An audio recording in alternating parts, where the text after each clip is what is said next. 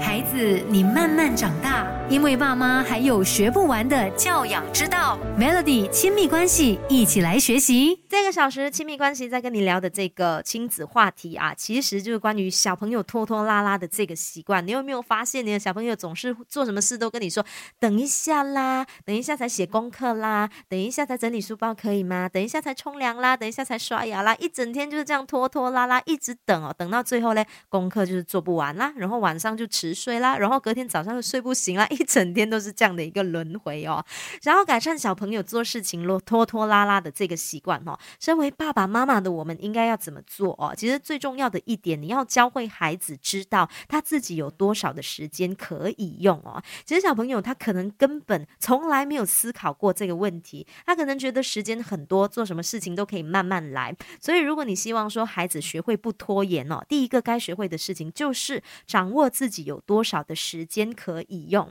这种时候啊，传统的计时器其实就很好用。你可以将孩子做每一件事情花的这个时间，把它给记录下来，让孩子有这个时间概念，让他知道说，诶，他吃一顿饭花了多少的时间，然后他写功课总共花了多少个小时，让他有这样的一个概念，他就会知道说，诶，他一天呃浪费了几个小时，他用了几个小时，他还剩下几个小时可以做其他的事情哦。孩子，你慢慢长大。因为爸妈还有学不完的教养之道，Melody 亲密关系一起来学习。其实呢，你可以教小朋友区分想做的事还有该做的事。爸爸妈妈，你可以给小朋友一张纸，然后给他一支笔，让他就是分别列出他想做的事，还有他该做的事。那该做的事其实就包括像是吃饭啦、写功课这些是一定要做的嘛，就必须要先去完成该做的事。而那想做的事呢，就顺序排列出来，然后就一条一条做。先从第一件开始做，第二件再继续做。那如果说一天内他没办法完成他